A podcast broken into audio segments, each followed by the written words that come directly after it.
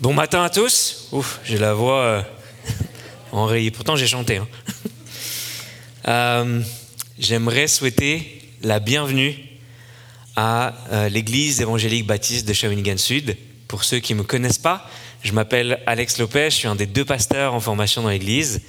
Et euh, ceux qui nous visitent, qui sont là pour la première fois, qui, reviennent peut-être de- de vacances et qui ont loupé quelques cultes, on est actuellement dans la série de Jean, au chapitre 11, et on choisit de prêcher euh, chapitre après chapitre, parce qu'on croit que c'est toute la parole qui est inspirée de Dieu. On croit qu'elle est utile pour nous enseigner, pour nous convaincre, pour nous reprendre. Moi, je vous confesse qu'à plusieurs reprises, j'ai été repris par euh, beaucoup de prédications que je pouvais entendre. Ça me faisait du bien à mon âme, euh, pour nous éduquer. Tout ça dans la justice du Seigneur. On est arrivé à un moment crucial du ministère de Jésus dans l'évangile de Jean, on va le voir aujourd'hui, et c'est un privilège pour moi de pouvoir vous apporter la parole de Dieu. Et avant de continuer, j'aimerais vous inviter à prier avec moi. Seigneur, ce matin, aide-nous à venir à Christ comme étant la principale source de bénédiction. Fortifie-nous afin qu'on on s'accroche à toi et qu'on ne te lâche pas quand tout autour de nous, le monde semble vivre pour lui-même, sans avoir aucun égard pour la gloire ni pour le bien des autres. Aide-nous à te regarder toi, le seul vrai Dieu. On veut répondre à la grande finalité de pourquoi est-ce qu'on a été fait, te glorifier, toi qui nous as donné l'existence. Je confesse ce matin qu'à bien des reprises, je trouve mon bonheur, ailleurs qu'en toi. Et Seigneur, c'est vraiment comme un cri du cœur. Et, je prie pour que mes frères et sœurs s'associent à moi, que tout notre bonheur consiste à t'aimer et à être saint comme toi tu es saint. Permets pas qu'on puisse euh, euh, croire qu'autre chose peut nous donner plus de, de bienfaits, plus de joie que toi. Donne-nous la grâce de garder l'alliance avec toi et de rejeter comme une illusion les plaisirs et le profit du péché. On te prie de disposer nos cœurs ce matin à recevoir ta parole. Et enfin, j'aimerais te prier pour euh, des membres et des enfants de notre Église. Euh, on veut te prier pour William Desauniers, que tu puisses l'aider à grandir avec toi, que sa relation personnelle avec toi s'approfondisse, que son énergie au travail euh, euh, puisse être renouvelée, que sa relation avec sa famille soit constamment centrée sur toi. Bénis notre frère qui est un modèle dans son service dans les petites choses. Je te prier pour Diane Deschamps. Merci pour Diane. Je te prie de bénir cette sœur. Garde-la dans les défis de sa santé, dans euh, euh, son rôle de d'épouse, et permet qu'elle puisse s'attacher à une église, qu'elle puisse grandir à travers la communauté que tu lui as donnée. Je vais te prier pour euh, Annie Deschênes. Merci pour cette sœur qui t'aime et aide-la dans son rôle d'épouse, de maman, de sœur en Christ. Et on veut te prier pour sa maman, Michel, qui est atteinte d'un cancer depuis trois ans et qui a appris qu'il n'y avait plus de traitement.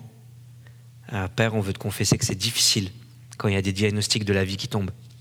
On se sent souvent démuni, euh, sans recours, et on touche du doigt euh, l'illusion du contrôle qu'on pensait avoir. Je veux te prier pour sa santé, son moral, celui de toute la famille. Permet que chacun y voit une opportunité précieuse de te glorifier et d'être un soutien les uns pour les autres. Et enfin, je veux te prier pour euh, Amélia Charland, 9 ans, et Félicia Charland, 7 ans. Merci pour ces deux jeunes filles pleines de vie et de joie que tu nous prêtes. Je vais te prier pour leur salut le jour où elles vont te rencontrer. Permets qu'elles te connaissent, que tu sois leur Dieu et qu'elles marchent avec toi. On te prie également pour euh, euh, l'école, que tu les aides à être de bonnes étudiantes, euh, un témoignage dans leur, dans leur classe. Bénis-les et donne-nous des occasions, nous adultes, parents, amis, frères et sœurs, donne-nous des occasions où on peut prendre soin d'elles, apprendre à les connaître et à être impliqués dans leur croissance. C'est au nom de Jésus-Christ qu'on te prie. Amen. Ce matin, le, le titre de la prédication, c'est Est-ce que Dieu peut-il être en retard? Est-ce que euh, Dieu pourrait arriver après l'heure? La semaine dernière, vous avez vu la première partie du chapitre 11 avec Eric. Vous avez parlé de deuil, vous avez parlé de souveraineté de Dieu, d'abandon, euh, de perception, de toute la pédagogie de Dieu et de sa patience à notre égard, de comment est-ce que euh, il nous prend là où nous sommes afin de nous amener là où lui veut. C'est globalement ce que vous avez survolé avec, euh, avec Eric. Et pour rappel, nous, on se trouve dans la partie du Nouveau Testament où qui fait directement référence à l'alliance et la loi. Dans cette perspective, Jean, il peut être facilement lu avec la Genèse en tête, avec le Deutéronome, avec l'Exode. Pourquoi? Parce qu'il y a des thèmes communs très forts.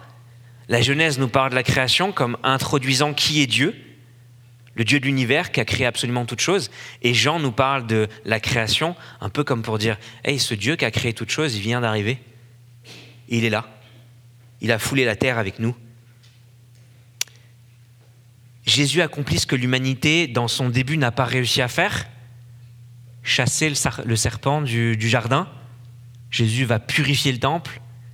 Je vous rappelle que le temple, à ce moment-là, c'était euh, c'était devenu un bureau de change.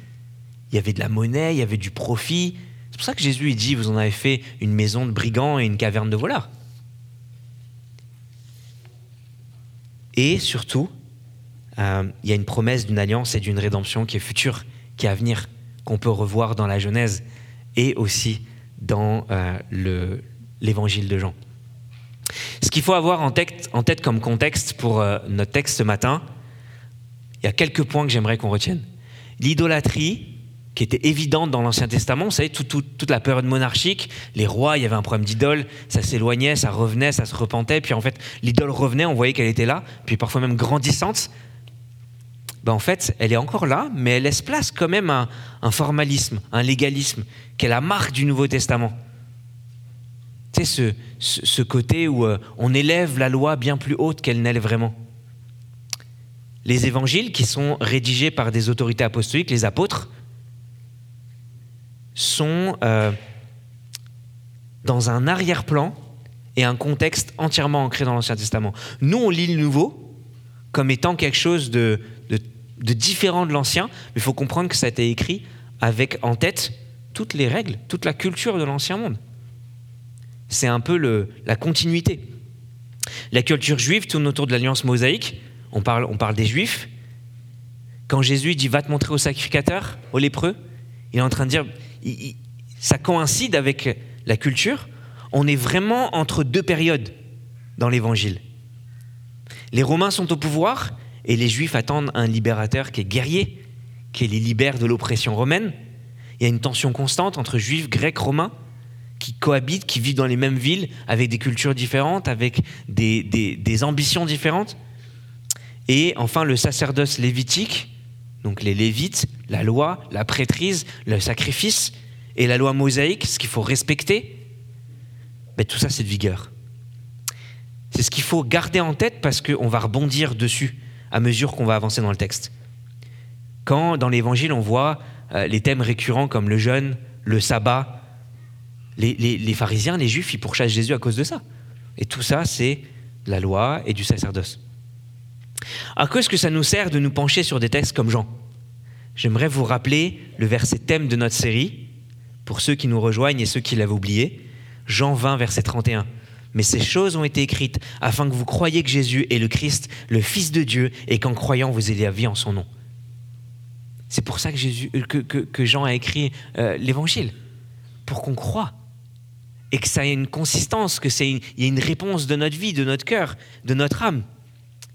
Il y a une révélation progressive de Dieu qui se fait de la Genèse à l'Apocalypse, où Jésus se révèle de manière de plus en plus euh, manifeste, de plus en plus grande un peu comme un trou de serrure qu'on voit quelque chose qui est à l'intérieur derrière, on voit qu'il y a de la lumière, on voit qu'il y a de la vie, puis à un moment donné, on ouvre la porte, et en fait, c'est Jésus qui nous ouvre. C'est exactement ce qui se passe dans les évangiles. C'est un carrefour incroyable. Et Jean met beaucoup d'énergie pour dire que Jésus est Dieu. On l'a déjà dit dans les présentes prédications, mais il y, a, les je suis, il y a les fameux je suis qui font référence au nom personnel de Dieu. Dieu, quand, il se présente à, Moïse dans Genèse 3,14, il dit Je suis celui qui suis.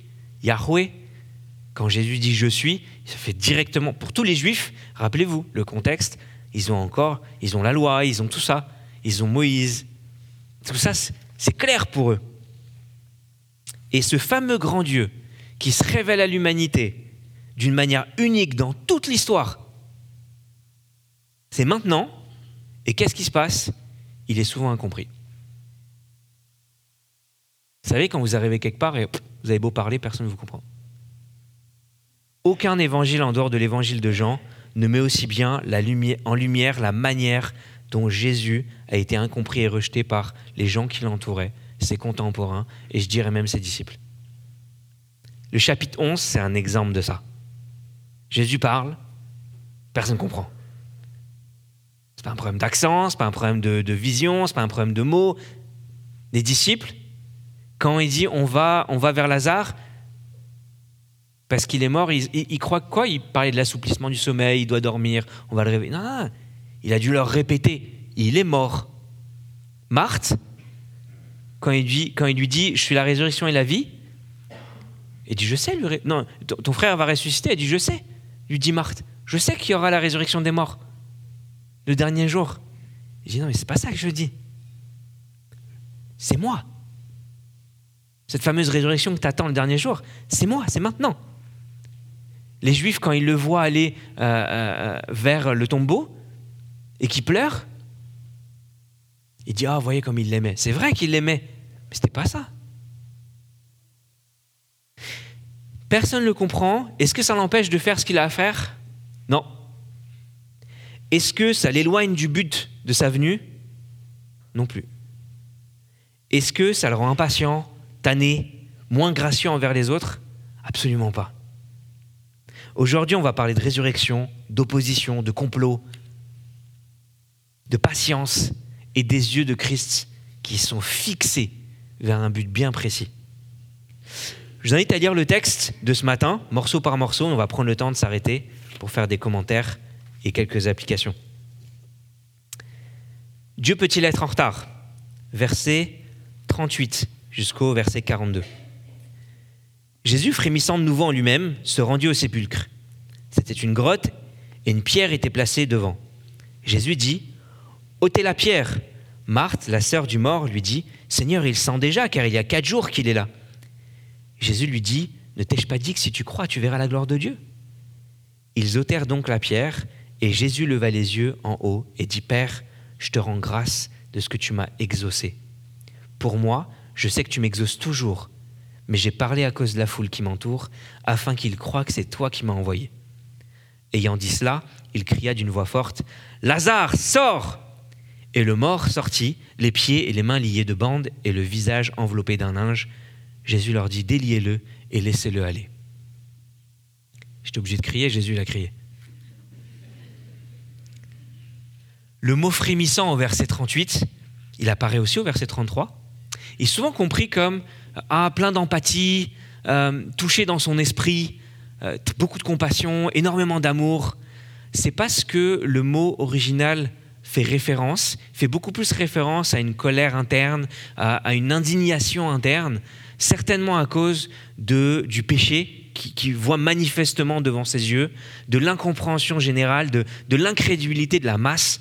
Jésus est en train de dire c'est moi la résurrection et la vie, et puis souvent c'est là, ça pleure. Il y, a une normalité, parce qu'il y a un vrai deuil, mais Jésus est en train de dire une vérité extrêmement forte et il vit un décalage constant avec les gens qui sont en face de lui.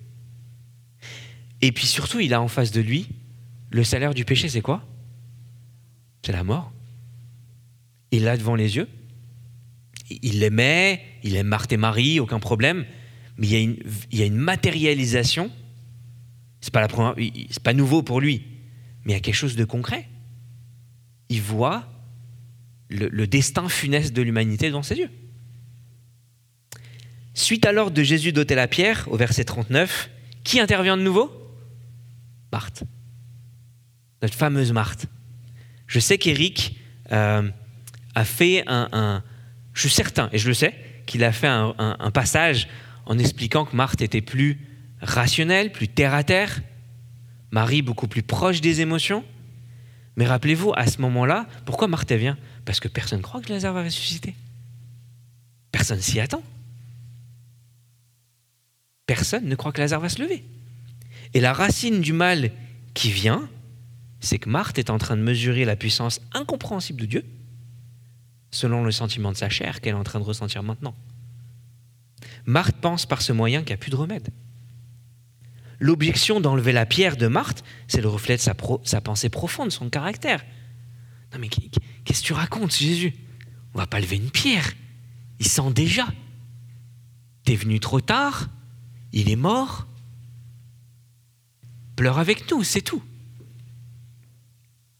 Son objection, ça confirme pourquoi? Qu'elle n'a pas compris la discussion qu'elle a eue avec Jésus au verset 27. Quand elle dit que oui, il est la résurrection et la vie, et qu'il allait faire revivre son frère immédiatement. C'est ce que Jésus était en train de dire. Et elle dit oui, je crois, tu es le Fils, le, Fils de Dieu. Elle le raisonne rationnellement. Et on est tous parfois un peu comme ça. En plus, elle invoque une croyance juive qu'à l'époque, au bout de trois jours, tu pouvais encore vivre. Tu pouvais encore te relever. C'était encore possible. Tu n'étais pas vraiment mort, mort, mort. Quatre, là, tu es mort de chez mort. Il n'y a pas de doute. Plus tu sens. Donc, elle invoque un peu cette croyance juive pour dire Jésus, il, sent. Arrête cette affaire. Est-ce que Dieu était en retard? Pour Marthe et Marie, oui. Pour Marthe et Marie, Jésus est en retard. Pour la croyance populaire, oui. Parce qu'il y avait une croyance différente. Pour les juifs qui regardaient, Jésus est en retard. Pour nous, parfois? Peut-être. Moi, des fois, oui. Mais pas pour Dieu. Dieu n'est jamais en retard. Et il arrive parfois que ce qu'on croit soit saisi de nos pensées qui cherchent à nous, nous égarer. On est sûr que Jésus ne nous abandonne pas. Tout le monde ici va peut-être va certainement euh, souscrire au fait que Jésus il a dit dans Matthieu 28, 19 à 20, je serai avec vous jusqu'à la fin du monde. Est-ce que Dieu va nous abandonner? Non. Pourquoi? Pourtant, des fois, on le croit comme si c'était vrai. Des fois, on croit que les gens nous abandonnent, Dieu inclus. On croit que Dieu est souverain. Mais par certains moments, pendant 15 minutes de notre vie, on va reprendre le contrôle. Un peu comme pour dire, là, là, je sais mieux que toi.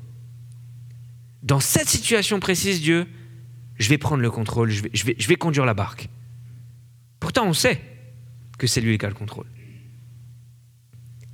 À certains moments, il y a des croyances qui cherchent à nous égarer, des pensées qui nous égarent. On repousse Dieu, un peu comme pour dire qu'il n'accomplisse pas son œuvre en nous, dans notre vie. Et sans le savoir, Marie a été en train de s'efforcer aussi d'empêcher Christ de ressusciter Lazare. Pourtant, c'était l'objet de sa peine. Pourtant, c'était difficile. À vouloir mettre Dieu dans nos plannings, dans nos agendas, dans notre théologie, dans notre manière de le comprendre. Notre compréhension personnelle de lui et de ses limites, on met parfois beaucoup d'énergie lorsqu'on croit quelque chose à tort ou à raison. Lorsqu'on est convaincu d'une chose, on combat contre nous-mêmes, on combat contre Dieu. Quand on demande de l'aide à Dieu, en lui tendant une main, mais qu'avec l'autre, on rejette la main une fois aussitôt qu'il nous l'a donnée. C'est vrai que Marthe n'a pas menti. Elle a dit, je sais que tout ce que tu demandes à Dieu, il te le donnera. Mais une fois confuse et enveloppée par le doute, elle ne peut pas profiter des effets de cette profession de foi.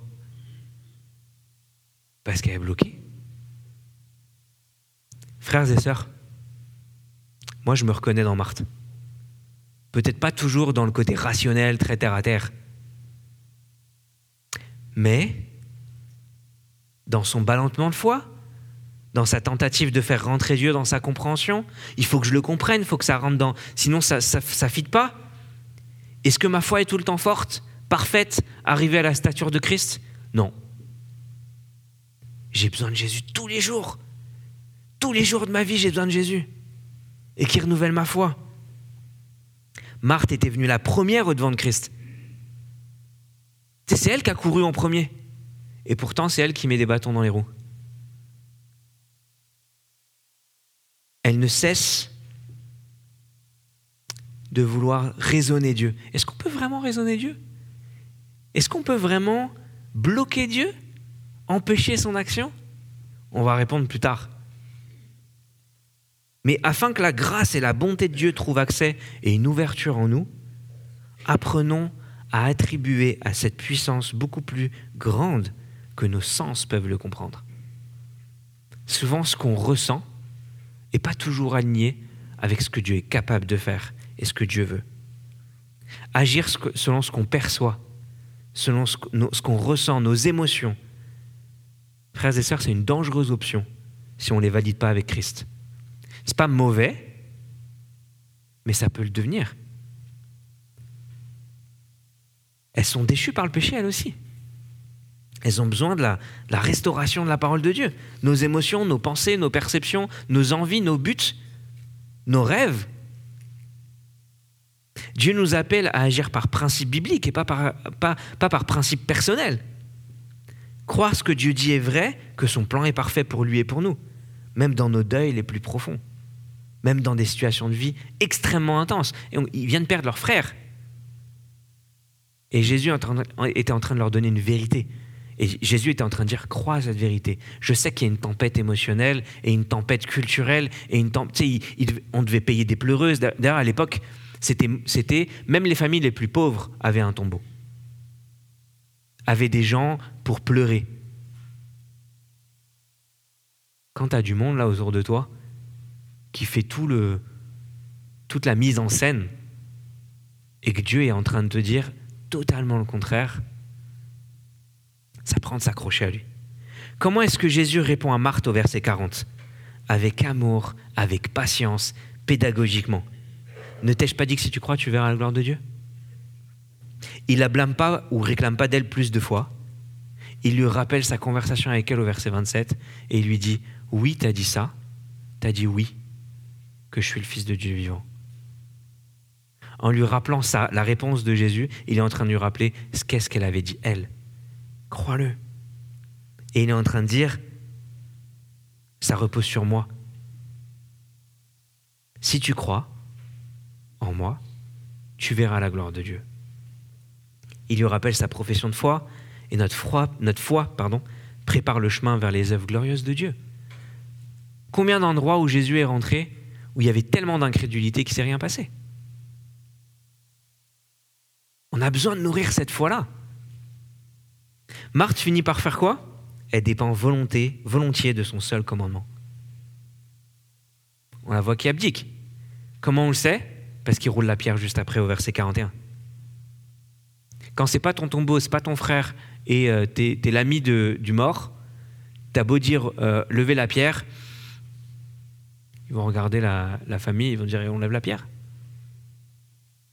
Marthe a dit oui.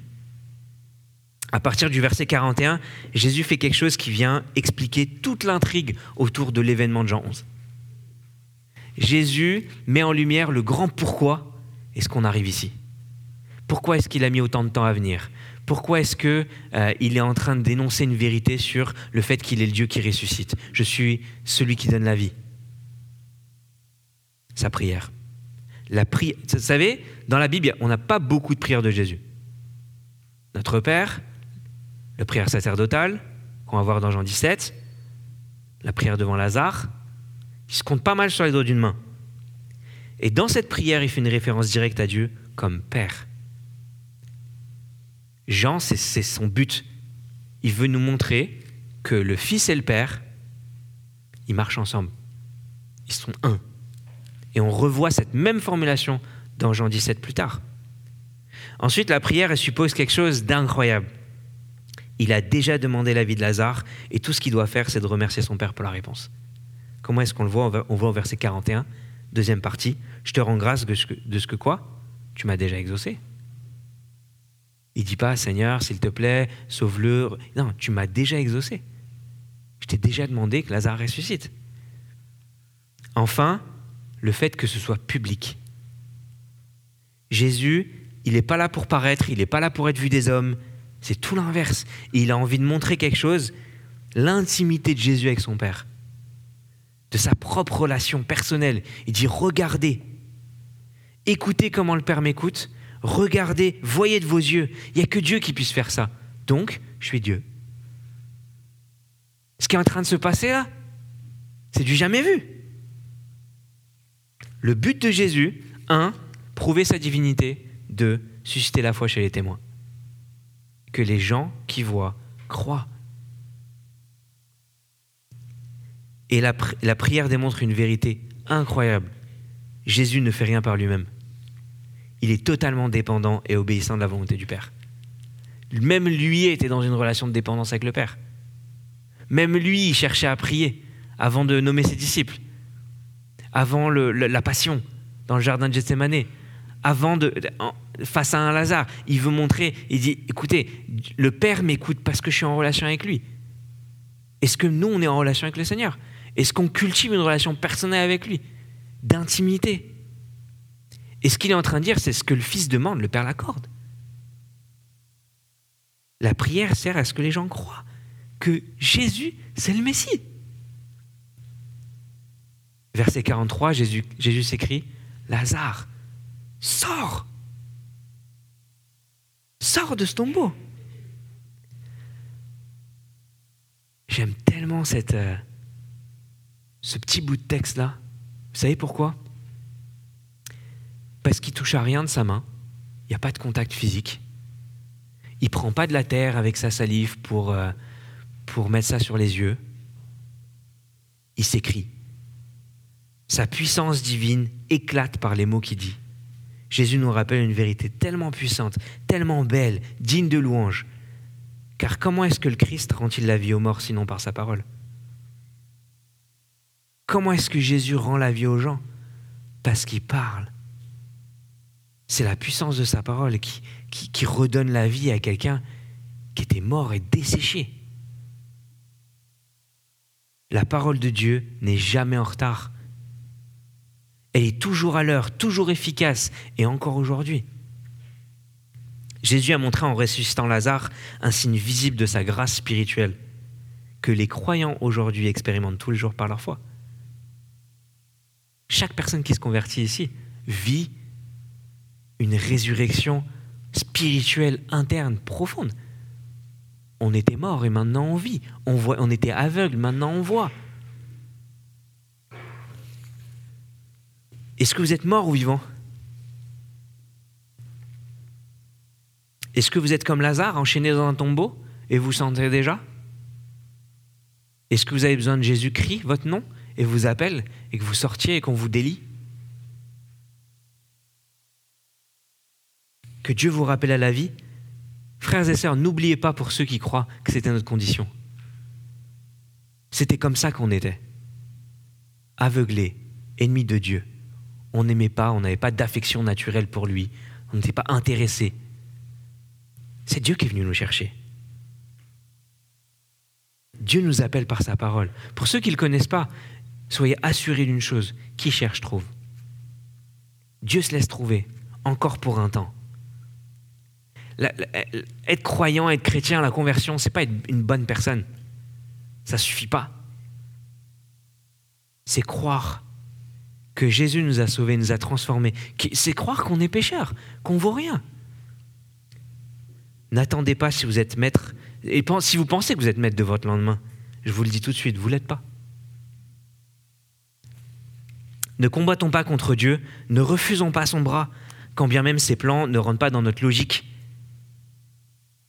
savez, des fois, on résiste parce que ça ne rentre pas dans notre manière de comprendre, ou dans nos plans, dans nos aspirations. Il y a une résistance. Acceptez ce que la main de Dieu nous donne. Rappelez-vous que Dieu, n'est jamais en retard, il est toujours à l'heure. Et on doit soumettre nos agendas aux siens et pas l'inverse. Et rappelons-nous les uns aux autres cette fameuse profession de foi qu'on fait quand on dévie, quand on s'égare, quand on perd de vue le but. Parce que frères et sœurs, je ne suis pas à l'abri et vous non plus. Le jour où on trébuche, mettez une main sur l'épaule de votre frère et de votre sœur. Rappelez-vous la profession de foi qu'on a fait. Oui, je crois que Jésus est vrai. Je crois qu'il m'aime. Je crois que ses plans sont parfaits, même lorsque je ne le, ressens pas. Je crois que ce qui se passe actuellement dans notre vie, qui est de la maladie, peu importe, Dieu est souverain là-dessus. Deuxième partie, versets 45 à 53, l'opposition et l'amplification, est-ce qu'ils sont dans la main de Dieu quand tout s'intensifie, quand, on rentre dans une opposition concrète, est-ce que Dieu perd le contrôle Lisons ensemble ce texte à partir du verset 45 jusqu'à 53. Plusieurs des Juifs qui étaient venus vers Marie et qui virent ce que fit Jésus crurent en lui. Mais quelques-uns d'entre eux allèrent trouver les pharisiens et leur dire ce que Jésus avait fait. Alors les principaux sacrificateurs et les pharisiens assemblèrent le Sanhédrin et dirent Que ferons-nous? Car cet homme fait beaucoup de miracles. Si nous le laissons faire, tous croiront en lui, et les Romains viendront détruire notre ville et notre nation.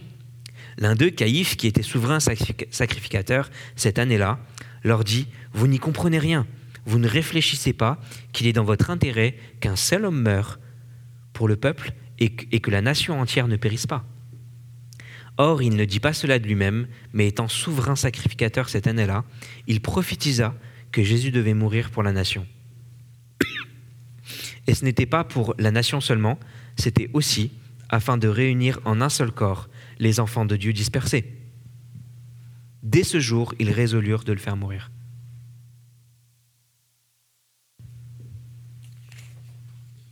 Ce miracle, pardon, il suscite une double réponse où on a la foi, ou on est incrédule.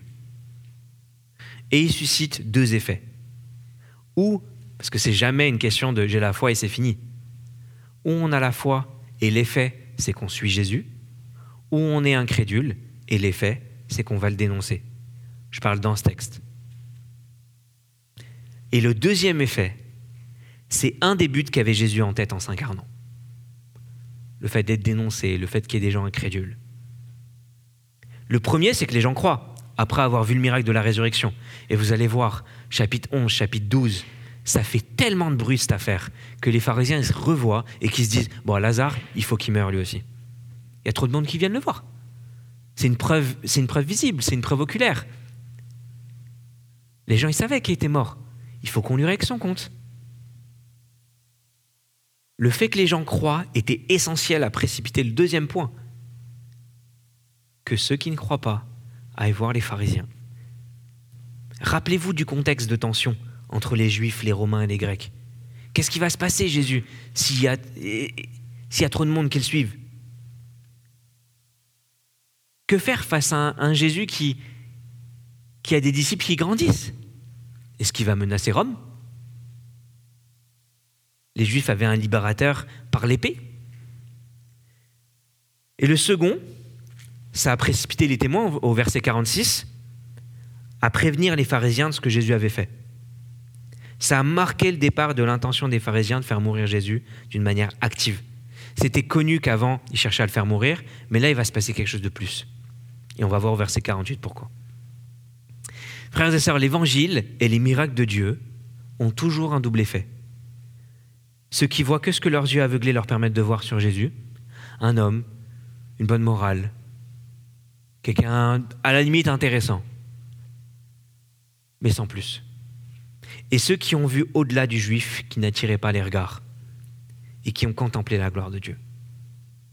Cette gloire-là, elle peut être vue que si on croit véritablement en lui. On croit quoi?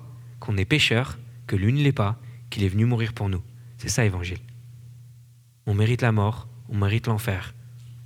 Et Jésus nous a sauvés. Si on ne croit pas qu'on a besoin d'être sauvé, on n'a pas compris l'évangile. Même si on a compris que Jésus était une bonne personne et qu'il était parfait. Jean 1, verset 14, il nous dit quoi? Qu'il est venu habiter parmi nous. Est-ce que Jésus ne fait que passer dans votre vie? Est-ce que Jésus fait que traverser votre vie, votre maison, votre, village, peu importe? Ne laissez pas passer. Attrapez-le toute votre force comme si c'était la seule bouée en mer. J'aimerais vous partager euh, une histoire qui m'est personnelle. Pour ceux qui ne le savent pas, maintenant ça va être public, je ne sais pas nager. Je ne sais pas nager. Je, peux faire des petits trucs là euh, qui font genre je sais nager, mais je ne sais pas nager. Quand j'ai papier, j'ai peur. J'ai toujours, quand je, vais, euh, quand je vais quelque part où je sais que j'ai papier, je prends un jet de sauvetage. Parce que, parce que j'aime pas ça. Euh, je, ne sais pas faire. J'ai essayé. Hein. l'eau, en plus l'eau de la mer est pique, il y a du sel, ça rentre dans mes narines. J'essaye de faire des trucs, je m'enfonce. Je veux qu'une seule chose quand les gens ont essayé de me challenger, à dire Mais t'inquiète, Alex. Ah, j'ai une autre histoire, mais ça, je la garde. Euh, euh, avec mon épouse. Elle, m'avait dit Alex, on va se marier avant le mariage. Elle m'a dit Alex, on va se marier. Elle, c'est une très bonne nageuse, elle aime la plongée. Elle m'a dit On va aller en lune de miel, tu, tu vas quand même pas attendre sur le côté et moi dans l'eau. Ça n'a pas d'allure ton affaire. Viens, on va à la piscine, on s'entraîne. Ok, ok. On va à la piscine, on s'entraîne et elle m'amène le coin qui est le plus profond. Forcément, c'est jamais, c'est pas marrant sinon. Et puis elle me dit, vas-y, saute. Je lui dis, sérieux Je sais pas comment on fait. Même, sauter, je savais pas faire. Elle me montre, oh, j'expire l'air. Vous savez, dans les films, je vois la lumière du, ciel, enfin du, haut là. Et, puis je touche le fond, 3 mètres et quelques, je sais pas comment ça fait combien en pied là. Et je me dis, je vais mourir, et puis j'essaie de faire des trucs. Le maître nageur, il arrive. Moi, je suis là, je sors de bout de mes forces. Je commence à paniquer. Je commence à paniquer, mon gars. Parce que j'ai eu peur.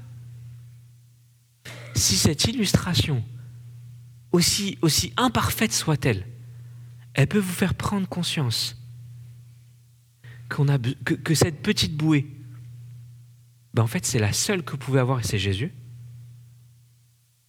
Accrochez-vous à Christ. Et si ce n'est pas fait, cherchez à trouver Christ. Parce que on ne peut pas se passer de Jésus, même lorsqu'on croit qu'on est un bon nageur. Les vagues de la vie sont trop fortes pour notre corps. Et je vous en prie, que vous soyez croyant ou non, prenez cet appel au sérieux. Accrochez-vous tous les jours de votre vie au Jésus. Tous les jours. Versets 46 et 48, on voit une opposition au ministère de Jésus, avec un Sanhédrin qui s'assemble. C'est la, seule mention du Sanhédrin dans les évangiles. On va essayer de voir ensemble c'est quoi. Mais avant qu'on voit, je, voudrais qu'on voit comment est-ce qu'est divisé la vie de Jésus pour que ça fasse plus de sens et que vous compreniez, Jean 11, ça se situe où? On est où là? Dans la, le ministère de Christ et dans sa vie. Voici une slide qui récapitule la, la vie de Jésus en trois parties. De 0 à 30 ans, la préparation. Ensuite, il y a le ministère public de Jésus, qui lui est divisé en trois parties, qu'on voit au milieu. Et le, dernier bout, c'est le sacrifice, la croix, le chemin du calvaire, la passion. Jean 11 se situe dans la troisième année de ministère de Jésus, la première étant l'obscurité. On ne sait pas c'est qui. Il, il, noce de Cana, il dit Mon temps n'est pas encore venu à sa, mère lorsqu'elle dit Il n'y a, a plus de vin. Qu'y a-t-il entre toi, femme?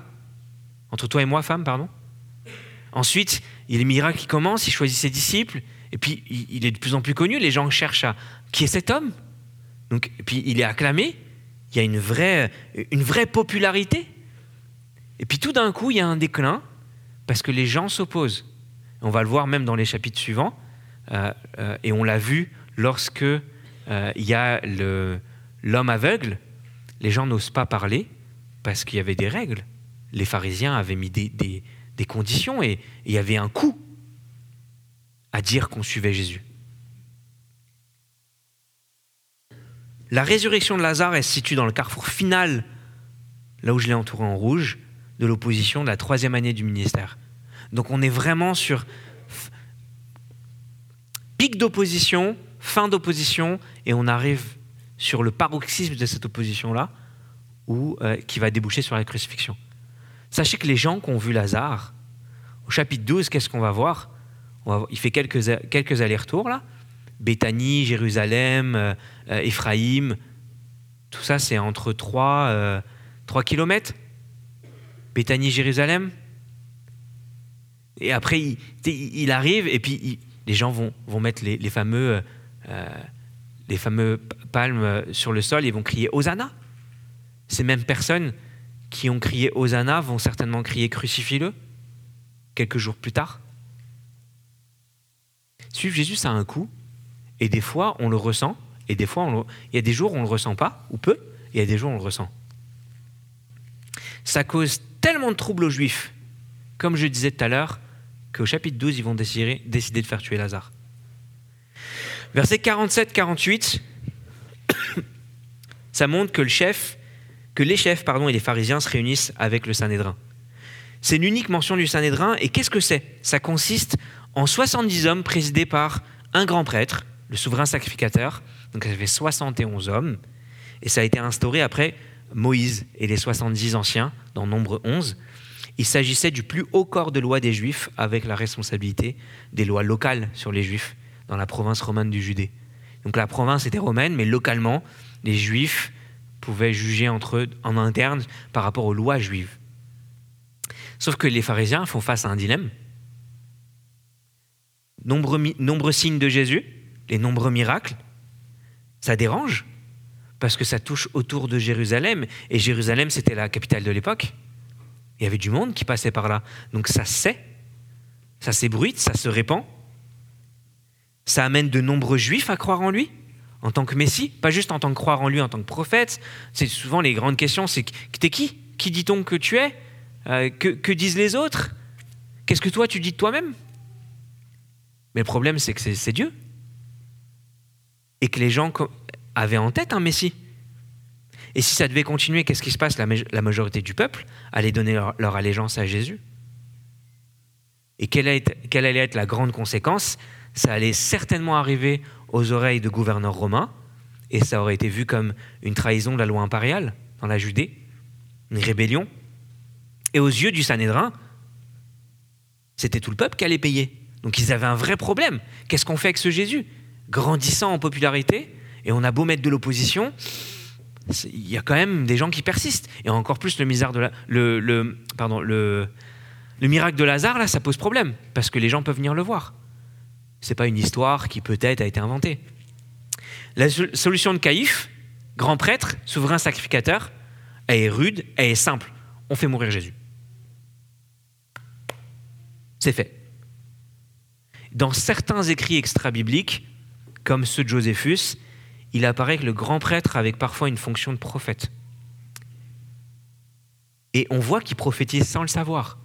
C'est Jean qui nous le dit il déclare quelque chose de la part de Dieu ou sur Dieu sans en être conscient. Ça vous rappelle rien Dans l'épisode de Matthieu, euh, chapitre 16, avec Pierre, qui dit Oui, je crois que tu es le Fils, le, le Christ, le Fils du Dieu vivant? Et Jésus lui dit C'est pas toi-même que tu dis ça, c'est l'Esprit qui est en toi qui dit. Le verset 50, il a toute une terminologie. Quand Caïphe dit Vous ne réfléchissez pas qu'il est dans votre intérêt qu'un seul homme meure pour le peuple et que la nation entière ne périsse pas. Une terminologie qui est en lien avec le berger, qui donne sa vie pour ses brebis, qu'on revoit dans Jérémie, dans Ézéchiel, de salut, qui s'installe par cette affirmation, qui n'est pas sans rappeler Jean, Jean 3,16. Il faut qu'un meure pour que une multitude croit, une multitude de croyants. Et on voit au verset 53 dès ce jour, ils résolurent de le faire mourir, euh, que ils décident d'accepter l'ordre du grand prêtre. L'ordre du grand prêtre est accepté. Et il, il commence à méditer activement. Vous savez, quand vous acceptez quelque chose et que vous, un projet quelconque, et que vous passez à l'action, ça se traduit par quelque chose de spécifique qu'on va voir. Et ça, c'est un des marqueurs du texte qui nous permet de comprendre quelque chose qu'on voit plus tard, c'est le faux procès, le faux procès de Jésus. Pourquoi? Parce que Jésus ne doit pas être arrêté pour être jugé, il doit être jugé parce qu'il a déjà été reconnu coupable. Il a déjà été reconnu coupable par, d'autres personnes bien avant et il mérite la mort. Et c'est cela qu'insiste Jean, ça a, précipité, ça a été précipité par la résurrection de Lazare. Les ténèbres ont rejeté la lumière, quelques points d'application, et elles le rejettent encore aujourd'hui. Restons attachés à Dieu, soyons prêts à rencontrer de l'opposition, n'ayons pas peur. Gardons les yeux fixés vers le but, tout comme Jésus avait les yeux fixés vers le but, la, résurrection, mourir pour, son peuple, glorifier Dieu, glorifier son Père. Il nous a promis l'espérance du retour de Christ, avoir une bonne attitude en toute occasion. Les miracles sont parfois attrayants, Parfois, les gens préfèrent largement prendre le trône de Dieu, son sceptre de justice. Vous savez, quand on, veut faire justice nous-mêmes, ah, il a fait ça, c'est pas juste. Il doit, il doit payer. On est prompt à prendre son sceptre, son trône et sa justice. Et on est très lent à prendre la croix. À prendre le, ok, je vais, mourir à moi-même. Je vais, laver, je vais laver les pieds de mon, mon prochain, qu'on va voir dans les prochains chapitres. Il y a des miracles qui sont attrayants. Ne recherchez pas le spectaculaire quand le miracle de résurrection de Jésus nous a absolument tout donné. Dernière partie, mes réponses sont-elles soumises au timing de Dieu? Versets 54 jusqu'à 57. C'est pourquoi Jésus ne se montra plus ouvertement parmi les Juifs, mais il se retira dans la contrée voisine du désert, dans une ville appelée Éphraïm. Et là, il demeurait avec ses disciples. La Pâque des Juifs était proche et beaucoup de gens du pays montèrent à Jérusalem avant la Pâque pour se purifier. Ils cherchaient Jésus et ils se disaient les uns aux autres dans le temple Que vous ensemble Ne viendra-t-il pas à la fête? Or, les principaux sacrificateurs et les pharisiens avaient donné l'ordre que si quelqu'un savait où il était, il le déclare afin qu'on se saisisse de lui. Comment est-ce que Jésus répond face à l'opposition et à la décision des Juifs de le faire mourir? Il prend une distance car son temps approchait, mais n'était pas encore venu. C'est pas surprenant que Jésus, s'il avait des détraqueurs, il avait aussi des sympathisants. On pense à Nicodème ou Joseph d'Arimathée, qui faisaient partie du Sanhédrin, qui ont certainement peut-être dû l'informer de la décision. Mais aucune cour humaine ne peut forcer Jésus d'aller à la croix. Aucune cour humaine ne pouvait forcer la main du Seigneur. Le moment de la croix, c'était à la fois la détermination du Père et la volonté du Fils de s'y soumettre et d'aller jusqu'au bout de ce que Dieu lui a demandé de faire. Il se réfugie à Éphraïm, qui est à peu près à 20 km de Jérusalem, et il choisit d'être avec ses disciples. Là, il y a vraiment une emphase qui va commencer à se créer. Jésus quitte la foule, c'est souvent, il a des interactions avec les disciples, la foule, les pharisiens, ses disciples, euh, et euh, les disciples, la foule, les pharisiens. Et là, il choisit de faire un focus sur ses disciples, d'une manière intentionnelle, ce qu'on voit après avec la chambre haute. Jérusalem était considérée comme la capitale de la nation, et on voit qu'il y avait une loi dans le nombre 6, verset, 9, verset 6, pardon, qui disait que lorsque on touche un cadavre ou qu'on est euh, dans une souillure cérémonielle, ben, il faut qu'on aille se purifier. Et cette purification, elle prenait sept jours avant. Mais on voit au chapitre 12, verset 1, et là je tease, que c'est six jours avant la Pâque que Jésus retourne à Béthanie. Donc Jésus n'a pas jugé nécessaire d'aller se purifier à ce niveau-là. Ça, c'est un point qui est souvent soulevé pour dire Ah, il aurait dû, il ne l'a pas fait. Sachez que le nombre de pèlerins qui étaient déjà à Jérusalem, donc on voit qu'il y a une espèce d'agitation. Les gens se demandent est-ce qu'il va venir? Qu'est-ce que vous en pensez? Est-ce que Jésus va arriver pendant la fête de la Pâque? On est pile avant, on est à peine une semaine. Pourquoi ils se posent cette question? Parce que les Juifs ont conscience, notamment on le voit avec la, présence du dernier verset, qu'on a demandé à ce que si on voit Jésus, on se saisit de lui. Donc l'espèce de décision en huis clos qui a été décidée par les Sanhédrins, ben, elle devient publique. Il est là le tournant majeur. C'était plus quelques juifs qui essayent d'attraper discrètement Jésus pour faire mourir. Là, c'était, OK, on a décidé ensemble comme une autorité qui était reconnue par les juifs, une autorité légale et judiciaire, de faire mourir un homme. Et quiconque le voit, vous devez nous aider. C'est ça qui se passe dans Jean 11. Ça devient public. La mort de Jésus, le, désir de faire mourir Jésus devient public. Et Jésus avait différents quartiers généraux à travers son ministère. Il y avait Capernaum, qui était en Galilée, certainement la maison de Pierre. Il y avait le jardin de Gethsemane, où il avait l'habitude de, se réunir, on le voit dans Jean. Et il y avait Béthanie, d'où on vient, avec Lazare, c'était la maison de Lazare, Marthe et Marie. Et souvent, il, navigue entre ces trois, ces trois points-là. Seulement, il avait beau avoir plusieurs endroits où il peut se déplacer régulièrement pour éviter certains dangers. Le dernier verset de ce chapitre, il nous montre comment, à, quel point est-ce que là, il doit même partir de ces quartiers-là Il y a une intensification, un désir constant de faire mourir Jésus. Ça pose le contexte qui va commencer à se concentrer d'une manière spéciale, la crucifixion. On est à quelques chapitres du début. Rappelez-vous, toute chose arrive selon la volonté de Dieu et non celle des hommes. Personne ne peut forcer la main du Seigneur. Personne. Cherchez à honorer et à marcher avec intégrité dans vos voies, en dépit des objections contraires du monde. Cherchez à honorer Dieu, c'est ça qui compte le plus. Lisez sa parole. J'aimerais conclure. Comment est-ce qu'on peut appliquer ce passage à notre vie cette semaine? Il y a cinq points d'application que j'aimerais vous partager qui retracent ce qu'on a vu dans ce texte. Premièrement, c'est la parole de Dieu qui donne la vie aux morts. C'est elle qui ressuscite. Dieu est puissant. Il fait ce miracle dans Jean 11. Et si aujourd'hui vous n'avez pas placé votre foi en lui, j'aimerais vous dire qu'il fait encore ce miracle dans la vie de tous ceux qui se repentent de leurs péchés et qui croient. Et pour tous ceux qui croient, ne vous lassez pas d'en parler. Ça, des fois, on est tanné, on l'a déjà dit une fois, puis deux, puis. Ne vous lassez pas de partager cette, cette, euh, cette vérité. Deux, ne mettons pas Dieu en boîte. Gardons-nous de mettre Dieu dans notre agenda, dans nos plannings, dans notre perception à nous, parce qu'on est limité et lui ne l'est pas. Dieu ne nous appelle pas à tout comprendre de lui, il nous appelle à lui faire confiance. Même lorsqu'il semble nous montrer des chemins qui sont hors de notre rationnel ou de notre émotionnel. Dieu va toujours nous challenger. Ne refusons pas son bras, quand bien même ses plans ne rentrent pas dans notre logique. C'est très important. Ne faisons rien par nous-mêmes. Jésus démontrait une constante dépendance à Dieu. Est-ce qu'on est plus grand que Jésus pour se passer de Dieu? Cherchons toujours à comment est-ce que je peux consulter Dieu pour les petites choses comme pour les grandes? Est-ce que Dieu a un avis sur mes projets, sur mes, sur mes ambitions, sur ma vie, sur là où j'en suis? Et quel est-il s'il en a un?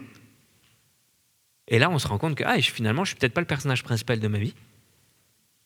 C'est peut-être Dieu. Est-ce que l'opposition est normale Pardon, l'opposition est normale pour un croyant? Parce que la foi, écoute, gardons les yeux fixés vers le but de notre vie, glorifier Dieu. Enfin, dernier point, Dieu n'est jamais en retard et toujours à l'heure. Soumettons nos agendas à lui et non l'inverse. J'aimerais vous inviter à prier avec moi. Seigneur, merci pour ta parole. Merci parce qu'elle est vraie, elle est juste, elle est puissante, tellement puissante qu'elle euh, réveille et qu'elle appelle le mort à la vie. Elle a eu cet effet dans la vie de tous ceux qui croient aujourd'hui et je te prie qu'elle puisse continuer à l'avoir. Aide-nous à pouvoir nous accrocher à toi comme étant la, source, la seule source de vie qui peut nous, qui peut nous amener dans tes voies, Seigneur. C'est toi le chemin. Tu n'es pas un parmi tant d'autres, tu es l'unique. Seigneur, je te prie pour chacun et chacune d'entre nous. Aide-nous à avoir un cœur qui te cherche, qui t'aime, qui cherche à cultiver une relation profonde et personnelle avec toi. Qu'on soit jeune, moins jeune, euh, en vie active ou non, Seigneur, on a besoin de toi, Seigneur. Il n'y a pas une époque ou une étape ou une saison de notre vie où on pourrait se passer de toi. Seigneur, euh, bénis chacun et chacune d'entre nous. Au nom de Jésus-Christ. Amen.